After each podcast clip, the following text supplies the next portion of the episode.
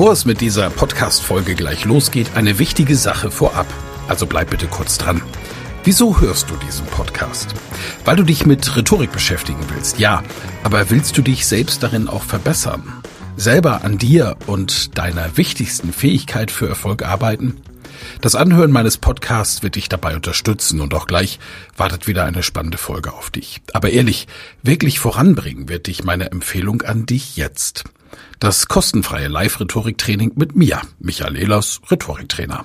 Darin erfährst du, wie du Redeangst besiegen kannst, was du tun kannst, um andere Menschen zu überzeugen, welche Tricks die Profis nutzen, um in allen Situationen Sicherheit auszustrahlen, mit welcher innovativen Methode du über dieses Training hinaus am Ball bleiben und deine Rhetorik in der Praxis trainieren kannst. Sei also dabei. Pausiere gerne die Folge und gehe auf www.rhetorikheld.de. Diese Website findest du auch in den Show Notes. Wir sehen uns dann. Ich freue mich riesig drauf und jetzt viel Spaß bei der Folge.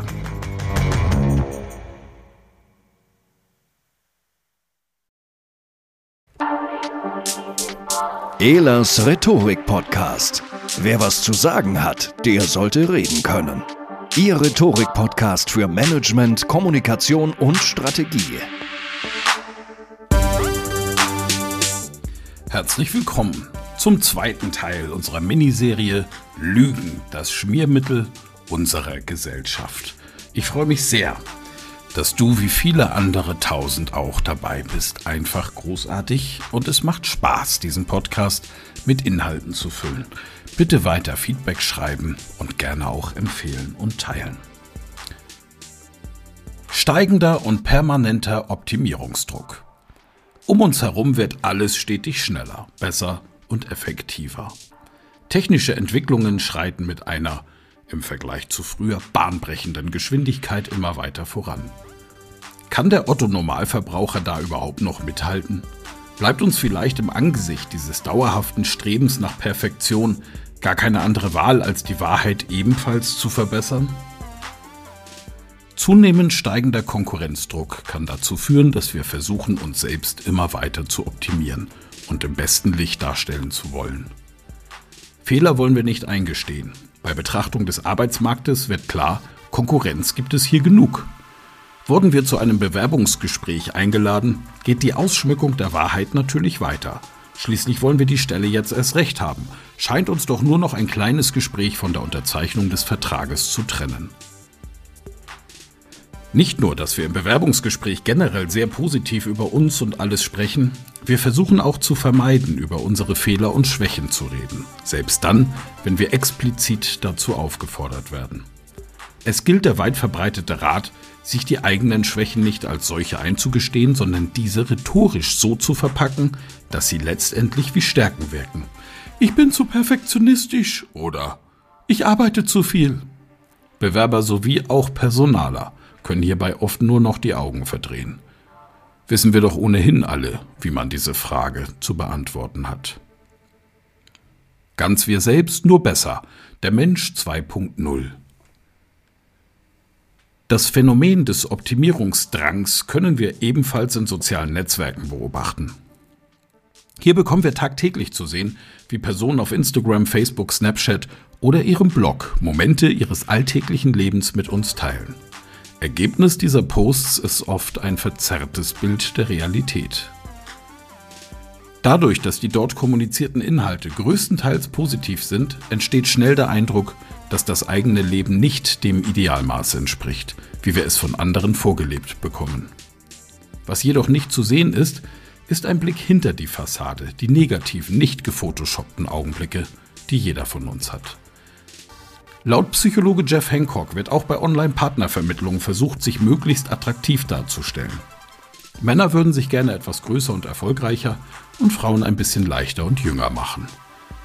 Allerdings hält sich hier das Ausmaß der Lügen in Grenzen, da spätestens beim ersten Date Lügen, die das äußere Erscheinungsbild betreffen, auffliegen würden. Aber warum das Ganze? Geht es gerade hier nicht eigentlich um die Wahrheit? Sind Menschen, die sich auf Datingportalen anmelden, nicht auf der Suche nach jemandem, der sie so annimmt, wie sie sind? Scheinbar gehen wir automatisch davon aus, dass wir so wie wir sind nicht ausreichen, beziehungsweise dass es bei uns selbst noch Raum für Verbesserungen gibt. Wann lügen wir also am meisten? Viele von uns sind der Meinung, sie könnten erkennen, wenn eine Lüge erzählt wird. Wir sind davon überzeugt, an bestimmten Signalen von Gestik und Mimik festmachen zu können, dass eine Aussage nicht der Wahrheit entspricht. Wir vertrauen hierbei ganz unserer Intuition. Überraschenderweise können wir laut einer Studie allerdings nur in 54 Prozent aller Fälle einen Lügner wirklich entlarven. Völlige Willkür also. Gründe, um zu lügen, finden wir genug.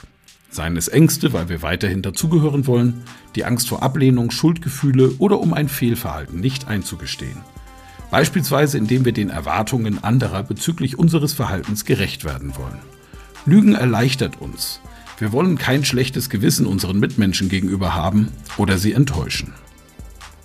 Gelegenheit macht Lügner, sagt der Psychologe Jeff Hancock. Die drei Haupteinflussfaktoren des Lügens sind Gleichzeitigkeit, Flüchtigkeit und räumliche Distanz. Erstens Gleichzeitigkeit. Gleichzeitig findet statt ein normales Gespräch am Telefon oder auch ein Online-Chat. Zeitversetzt dagegen Brief und E-Mail. Zweitens Flüchtigkeit. Flüchtig sind unsere Worte flüchtig wie bei einem direkten Gespräch am Telefon oder bei Skype? Im Gegenteil beständig? Kann man sie speichern, kopieren und weiterleiten? Drittens, räumliche Distanz. Wie groß ist die räumliche Distanz zwischen uns und unseren Gesprächspartnern? Stehen wir uns direkt von Angesicht zu Angesicht gegenüber oder ist der Gesprächspartner auf der anderen Seite der Welt? Die Annahme von Wissenschaftlern ist, dass eine Kombination aus Gleichzeitigkeit, Flüchtigkeit und großer räumlicher Distanz zu den meisten Lügen führt. Lügen, ein kunterbunter Regenbogen an Möglichkeiten. Je nach Kommunikationsmedium lügen wir unterschiedlich. Wir unterscheiden zwischen zwei Arten von Lügen, den sogenannten Butler-Lügen und Erklärungslügen. Butlerlügen sind kleine, harmlose Alltagslügen. Sie entstehen, weil wir nett sein und niemanden auf den Schlips treten wollen. Diese Art der Lügen tritt vor allem auf, wenn wir schnell antworten müssen und eine kurze Reaktionszeit vorhanden ist. Wir antworten instinktiv. Hier zeigt sich auch, dass Lügen vor allem eine an eine Emotion gekoppelt ist. Es wird eher intuitiv statt bewusst gelogen. Wir wollen unser Gegenüber nicht verletzen. Insbesondere bei WhatsApp oder am Telefon kommen solche Butler-Lügen häufig vor. Wir schreiben unserer Verabredung, bin schon unterwegs, obwohl wir noch nicht einmal unsere Schuhe angezogen haben. Auf der anderen Seite gibt es sogenannte Erklärungslügen. In diesen Lügen erklären wir uns unserem Gegenüber für ein Fehlverhalten, beispielsweise warum wir ein Produkt nicht zum vereinbarten Zeitpunkt liefern können. Hier haben wir meist Zeit, uns über die Formulierung der Antwort bzw. Lüge Gedanken zu machen. Im Gegensatz zu Butler-Lügen sind Erklärungslügen also zeitversetzt. Wir antworten nicht reflexartig, sondern haben mehr Zeit, uns mit unserer Antwort zu beschäftigen. Diese Art der Lügen finden wir bei E-Mails oder Briefen. Es gibt nicht nur verschiedene Arten von Lügen, sondern auch verschiedene Arten von Lügnern. Der Großteil von uns lügt ab und zu. Das Ausmaß unserer Lügen hält sich jedoch in Grenzen. Auf der anderen Seite gibt es auch notorische Lügner, die öfter lügen und mit ihren Lügen andere beispielsweise manipulieren wollen. Die extremste Form des Lügens findet bei pathologischen Lügnern statt. Statt ca. 100 bis 1000 Menschen in Deutschland leiden an dieser Krankheit, die auch Pseudologia Fantastica genannt wird. Diese Menschen leiden an dem krankhaften Zwang, ständig zu lügen. Sie erfinden Schicksalsschläge, Krankheiten, Adels- oder Doktortitel. Oft liegt hier ein Kindheitstrauma vor. Wie entlarve ich einen Lügner? Es gibt Strategien, um zu erkennen, wenn jemand lügt. Beispielsweise, wenn sich die Phonetik unseres Gegenübers verändert. Plötzlich wird sie höher und eine Aussage nimmt die Tonlage einer Frage an. Veränderungen der Körpersprache können ebenfalls Signale dafür sein, dass jemand lügt oder uns zumindest Informationen vorenthält. Sich an das Gesicht oder kurz an die Nase zu fassen beispielsweise. Männer fassen sich beim Lügen übrigens öfter an die Nase als Frauen. Grund dafür ist, dass sich die Härchen in der Nase, wenn wir gestresst sind, aufstellen, was folglich dazu führt, dass wir unterbewusst ein Jucken in der Nase verspüren. Da Männer tendenziell mehr Haare und härtere in der Nase haben als Frauen, ist dieser Effekt bei ihnen stärker ausgeprägt. Im Vergleich mit Pinocchios langer Nase ist es also gar nicht so abwegig. Ein weiteres Indiz, dass wir belogen werden, kann häufiges Blinzeln sein. Generell können uns Pupillen sehr viel über Lügner verraten. Das müssen die Teilnehmer bei unserem Seminar auch immer wieder erschreckt feststellen. Wir verwenden jedoch tagtäglich unzählige viele Gestiken und Mimiken. Dadurch ist es extrem schwer, alleine anhand von Micro-Expressions, Mikroausdrücken, einen Lügner festzumachen. Wir können unseren Blick für Lügen allerdings schulen. Zeichen zu erkennen und richtig zu deuten kann erlernt werden. In meinem Seminar Rhetorik 1, professioneller Auftritt und sicher reden, da üben wir das und das ist für euch ein perfekter Einstieg. Gezieltes Nachfragen kann auch dabei helfen, eine Lüge zu identifizieren. Aber Vorsicht, es dürfen keine voreiligen Schlüsse gezogen werden. Lügen sind weitaus komplexer, als wir vermuten.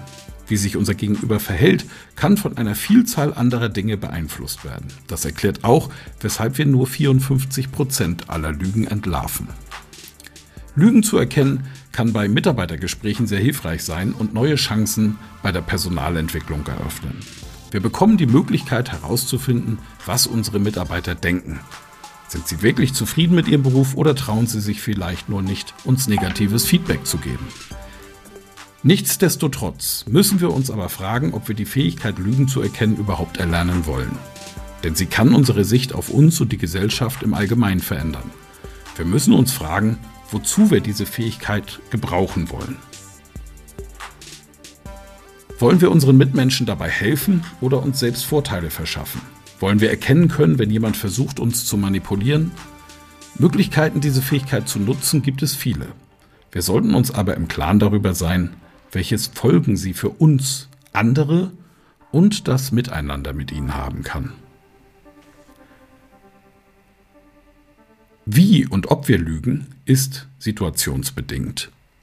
Aber greifen wir dank der erweiterten Möglichkeiten der elektronischen Kommunikation nun noch öfter zu lügen? Hat das Internet uns zu einer Pinocchio-Gesellschaft verkommen lassen? Dieser Frage werden wir demnächst im Zuge unserer Themenwoche Lügen nachgehen. Mehr dazu also in der nächsten Podcast-Folge.